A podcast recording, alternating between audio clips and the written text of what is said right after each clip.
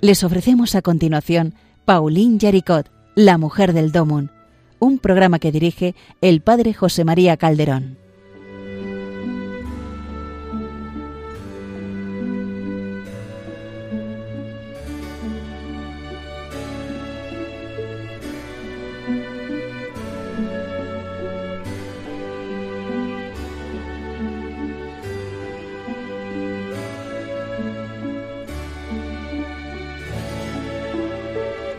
Buenos días, queridos oyentes de Radio María.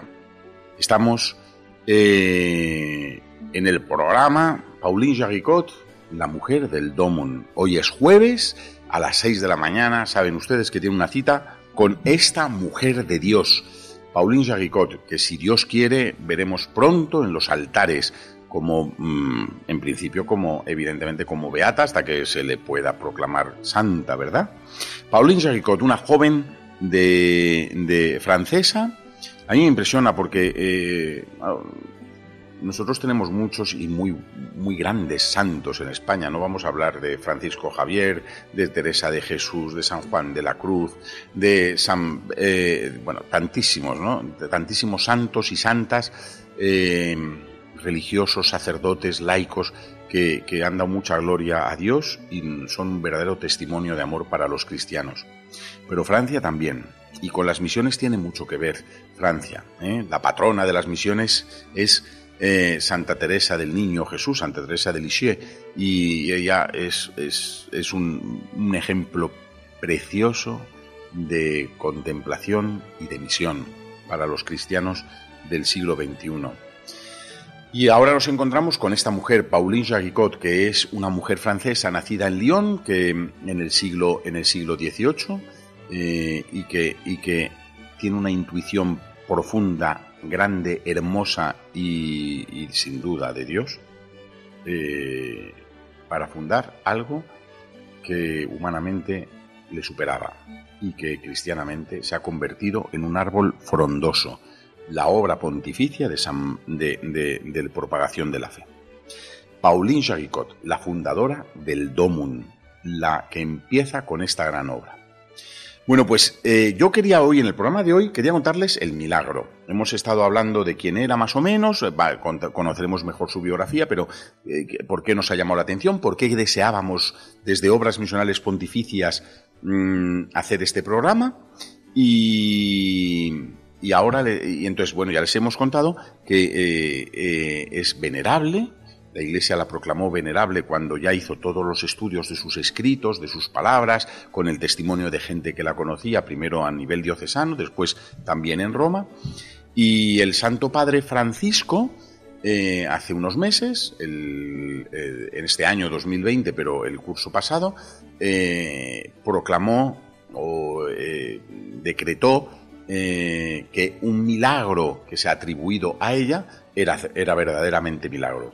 Y esto es lo que hacía falta para que la Iglesia pueda ahora eh, hacer eh, el acto de beatificación de Pauline Jaricot, que es lo que estamos esperando todos, estamos deseando todos y que ojalá podamos asistir muchos pronto a la beatificación de Pauline Jaricot. Y hoy, en el programa de hoy, yo les quiero hablar de el milagro, ese milagro que ha valido para que en la Iglesia eh, se, le pueda proclamar beata a esta mujer, a esta mujer que ha hecho tanto por la Iglesia. Hay que decir que este milagro es de mil, perdón, del año 2012, ¿eh? de hace ocho años. Mailín, eh, de tres años, tres años y medio tenía entonces, se atragantó mientras comía una salchicha. la tuvieron que llevar al hospital y los médicos realmente no ofrecen esperanzas. Anuncian a sus padres que, la muerte es inminente. Sin embargo, y sorprendentemente, se cura la niña y recupera gradualmente todas sus facultades. Eh, esa es el milagro grave e importante que, la Iglesia ha atribuido a Pauline Jaricot. El padre de esta niña, de Maylin, eh, que se llama Emmanuel, eh, cuenta un poco cómo fue su experiencia. Este es el dolor más violento de, Natalie, mi esposa, que, y yo mismo hemos sentido. Es como si nos hubiéramos vaciado por dentro y nada más tuviese sentido ni sabor. El padre de Maylin, que se llama Emmanuel, ya he dicho, es, un, eh, eh, eh, es el que atribuye a Pauline Jaricot en principio este milagro. Y con gran emoción cuenta cómo fue este milagro. Es su hija, la pequeña Maylin, sufre una asfixia con tres años y medio. Y como dice él mismo, ¿eh? el padre, su corazón, el corazón de mi hija, se detuvo en mis brazos. Cuando le llevaron a urgencia, le intentan reanimar, eh, reanimación cardíaca, pero la niña eh, que tiene varias paradas cardíacas de camino al hospital, pues es diagnosticada como Glasgow 3. Nos dijeron, dice el padre, nos dijeron que su condición neurológica era irreversible y que su muerte era inminente. Sin embargo, en los días siguientes las visitas médicas se suceden y, y parece que todo conduce a la muerte. La situación en la que Maylin se encontraba era desesperada. Dice el padre, después de hacerle una resonancia magnética, los médicos nos dijeron que si no moría en aquellos momentos, lo haría en las próximas semanas. Unos días después de este, de este desagradable accidente, Maylin volvía a abrir los ojos, pero nos dimos cuenta de que ya no estaba allí como si alguien hubiese apagado la luz de sus ojos, dice Emmanuel su padre. Mi mujer y yo nos mirábamos, y ninguna palabra es lo suficiente, suficientemente fuerte como para describir este sentimiento de encontrarse vacío de todo, no sentir nada. Al mismo tiempo, una quincena de días después del accidente, los padres, los padres del colegio donde estudiaba Maylin, decidieron lanzar junto con el obispo Barbarín una novena a la venerable Paulina Jaricot. La diócesis de Lyon, eh, de la cual es, eh, nativa, celebraba 150 años el, del nacimiento de la venerable Pauline Jaricot, quien dio a conocer a sus contemporáneos la importancia de la misión de la Iglesia en el mundo. Esa novena, que empiezan los padres del colegio y también promovido por el obispo de la diócesis, Barbarín, eh, termina el 23 de junio. El 23 de junio eh, del año 2012. En ese momento, Maylin estaba en coma, con asistencia respiratoria y alimentación artificial dice el padre, con un tratamiento de estimulación del corazón que condujo a una embolia pulmonar con fuertes convulsiones tan pronto como se interrumpieron los tratamientos. Los médicos proponen entonces suspender el tratamiento.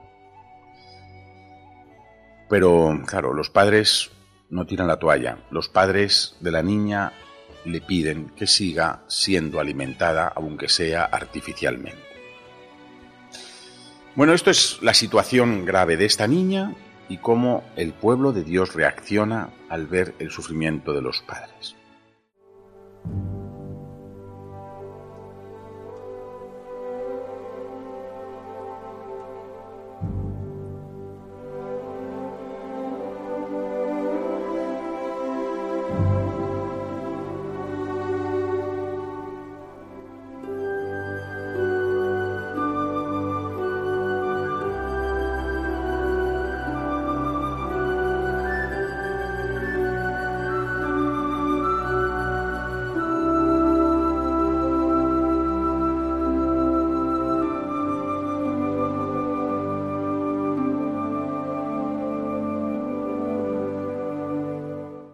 Una vez transcurrido eh, este tiempo en el que no parece que la niña mejore, sino todo lo contrario, se trasladan a la niña a Niza, porque el padre, que es restaurador, eh, cambia de trabajo y se traslada allí. Y, y se llevan a la niña, evidentemente. Dicen que la niña, antes de ser trasladada a Niza, le dan la unción de enfermos para que Dios pueda recibirla lo mejor posible. Y aunque está en estado vegetativo con una fuerte degradación eh, en su estado cerebral, la niña aguanta el trayecto. Llega bien, vamos, llega bien, llega viva hasta Niza. Una vez allí, cuando la vuelven a ver, sus padres notan algo, sienten que algo ha cambiado. Estábamos buscando un ataúd para Mailín después de lo que nos dijeron los médicos. Dicen Manuel, el padre. Pero cuando la volvimos a ver en el hospital de Niza, tuvimos la impresión de que había algo diferente, como si volviese a la vida. Aunque los padres reconocen y, ven el estado terrible en el que se encuentra su hija Maylin, eh, su hija ha cambiado. Los médicos de Niza son, eh, son negativos, son pesimistas en un principio y descartan el soporte vital y dicen que es una vida que va a seguir eh, en estado vegetativo durante lo que le quede de vida. Pero semana tras semana va volviendo a la vida poco a poco. Hoy, Maylin goza de buena salud y ha dejado a todos los médicos sorprendidos. Nunca los médicos pudieron explicar lo que estaba sucediendo en aquel momento y, como dice el padre, no nos dieron ningún umbral de progreso o de límite para su progresión. A finales de 2012, Maylin es dada de alta del hospital a medida que se acerca la Navidad. Emmanuel recuerda, el padre, todavía recuerda precisamente haberse cruzado con el médico que trató a Maylin en el hospital unos días después. Era el 22 de diciembre, en medio de las últimas compras navideñas. Estaba con Maylin en la calle cuando nos encontramos. Nos saludamos y mirando a Maylin le pedí que me explicara porque no lo entendía. Me habían dicho que iba a morir, que no sería capaz de abrir los ojos, que no percibiría su entorno. Y sin embargo, ella está aquí, como cualquier niña de su edad. El médico le responde al padre, imagina que estás conduciendo por, un, por la autopista y el motor se detiene. Te quedas sin gasolina. Imposible de, imposible de seguir, ¿verdad? Pues a tu hija Maylin le ha pasado eso. Es lo mismo. Excepto que el coche sin gasolina se ha vuelto a poner en marcha. Maylin salvada. Estos padres están convencidos que eh, es todo por intercesión de la venerable Pauline Jaricot, ¿eh? a favor de la cura de su hija. Y dice el padre, ¿eh? ¿cómo no? ¿Cómo no lo va a decir? Hoy rezo diariamente a Dios, a María y a Pauline Jaricot. Yo no pido nada en mis oraciones, solamente doy gracias. Bueno, pues este es el testimonio del padre, el padre que vivió aquellos momentos dramáticos de, podríamos decir, la muerte cerebral de su hija. No sé, yo no soy médico y no tengo ni idea de estas cosas, pero desde luego de un diagnóstico en el que no se vislumbraba en absoluto que esa niña pudiera recobrar la vida, y si la recobraba, desde luego no en el estado normal. Es un regalo de Dios es una bendición del cielo.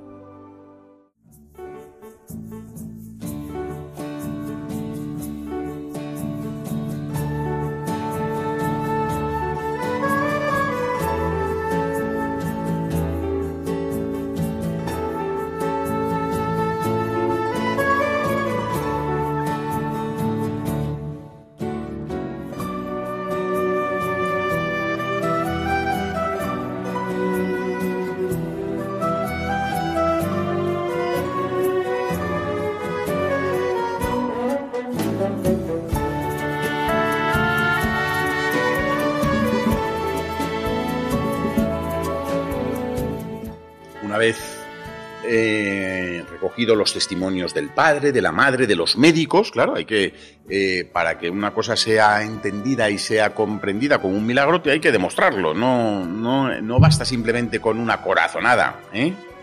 A mí cuando hablan es que yo me sentí iluminado por Cristo, bueno, pues muy bien, te sintiste, pero eso no es, eso no es así. O sea, quiero decir, puede ser verdad que te sientas, pero los sentimientos no son demostrables. Y yo a veces me siento muy lejos de Dios y resulta que Dios me sigue queriendo. O sea que los sentimientos no son, no son pruebas fehacientes de lo que ocurre.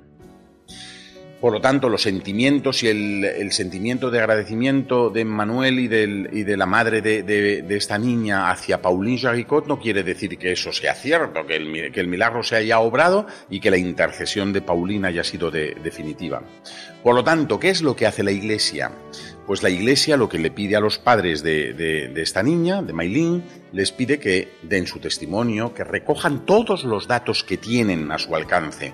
La, el historial médico de la niña, la situación en la que se encontraba en el primer hospital, eh, los testimonios, si puede ser, de, de los médicos y enfermeras que trataron a la niña, también en Niza, y después el reconocimiento de hoy, de la niña ya curada, de la niña oficialmente eh, dada de alta y que vive una vida normal.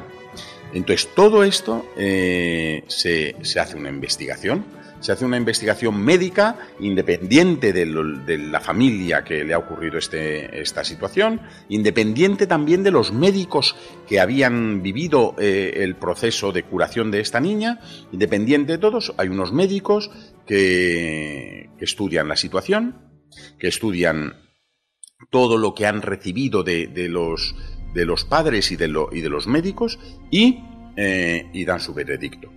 Esto eh, se lleva, eh, esto se hace durante el 2019, ¿eh?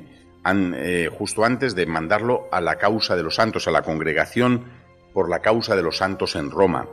la comisión médica valida el milagro curativo como un hecho que es inexplicable. Es verdad que un médico no puede decir esto ha sido una cosa que Dios ha hecho, porque, porque, porque nadie puede demostrar físicamente que Dios haga esas cosas, ¿vale? Pero sí puede, sin duda alguna, y debe eh, mostrar, decir que lo que ha ocurrido no es explicable humanamente hablando. ¿eh? Por lo tanto, eso es lo que demuestra o lo que hace la, eh, la, la comisión médica. Luego viene la comisión teológica, ¿eh? La comisión teológica se encarga de estudiar, una vez que ya tiene el, reconocimiento por parte de los médicos de que se trata de un hecho eh, inexplicable y, sobrenatural, la comisión teológica certifica la intervención de la venerable Paulina Jaricot de la curación. Es decir, ellos tienen que estudiar qué devoción eh, han tenido los padres y la oración que se ha procurado llevar a cabo, cómo ellos han intentado eh, eh, bueno, pues promover que Pauline Jaricot eh, sea, haga ese milagro, cómo le han puesto por intercesora, las veces que le han acudido a ella, etcétera, etcétera, y entonces recogiendo el testimonio no solamente de los padres, sino también de los padres de los otros alumnos, del mismo obispo, del mismo obispo que, había promovido esa oración allí en, en la diócesis de León, pues, eh, pues decretan que el, eh, que el hecho milagroso es perfectamente aplicable a, a Pauline Jaricot como la que evidentemente el milagro lo hace Dios, no lo hace ni Pauline ni lo hace ningún santo, lo hace Dios nuestro Señor, pero lo hace por intercesión de aquella mujer. La intercesión de quien ayudó a dar a conocer y difundir la misión de la Iglesia en el mundo es la señal real de que sus acciones siempre son beneficiosas, incluso después de su muerte. Este es un milagro inexplicable a los ojos de los hombres. Lo es explicable solo a través de los ojos de Dios. Y también lo es para todos aquellos que creen firmemente en la oración en la oración de la gente buena, sencilla, humilde, que se pone en manos de Dios y que pide la intercesión de Pauline Jaricot. Y bueno, pues eh, también esto nos tiene que animar a nosotros a acudir a su intercesión, a la intercesión de esta mujer, esta mujer de iglesia, esta mujer de Dios, profunda en su reflexión religiosa, en su espiritualidad, y sin embargo activista social y, religiosa en el mundo en el que ella vivió. Y que incluso muerta, pues ha hecho una gran obra. Ha hecho la gran obra de curar a esta niña y que hace posible que, pues eso, queridos amigos, que, que su causa de beatificación llegue al fin. Bueno, les hemos contado, les he contado un poquito, eh, les he resumido el testimonio del padre de esta niña de tres años y medio, que bueno, pues por el cual se ha obrado el milagro. Mailín, hoy me imagino, está, tiene una gran devoción y un gran amor a Pauline Jaricot. Vamos a encomendarnos a Pauline Jaricot para que ella también nos ayude a nosotros a ser hombres y mujeres de fe. Bueno, y nos despedimos. Ya nos tenemos que despedir. A los mandos del, del, ordenador y, de la música y de todo está Javier López. Eh, les está hablando José María Calderón. Y este programa, como ustedes saben, lo hacemos desde Obras Misionales Pontificias de España. Saben que pueden eh, ver en la página web nuestra, omp.es, que pueden escribirnos un email preguntándonos o contándonos cosas. A lo mejor ustedes tienen alguna experiencia y han hecho alguna oración a Pauline Jaricot y conocen alguna cosa que nosotros no sepamos. Pueden escribirnos a la mujer del domun radiomaria.es. Y sin duda alguna, saben que, mm, que todo lo que mm, recen por mí y por nosotros, será muy bonito. Este es el mes de octubre del año 2020, es el mes misionero por excelencia, es el mes del Domun, ¿eh? el mes del Domun. ¿Qué mejor que celebrar este mes y vivir este mes? Pues conociendo más profundamente la vida y la obra de la fundadora de esta obra maravillosa que se llama la obra de propagación de la fe. Nada más. Les doy las gracias por haber escuchado este programa. Eh, les invito a rezar una Ave María a la Virgen eh, por los misioneros, por los misioneros y misioneras que hay por el mundo. Dios te salve María, llena eres de gracia. El Señor es contigo. Bendita tú eres entre todas las mujeres, y bendito es el fruto de tu vientre Jesús.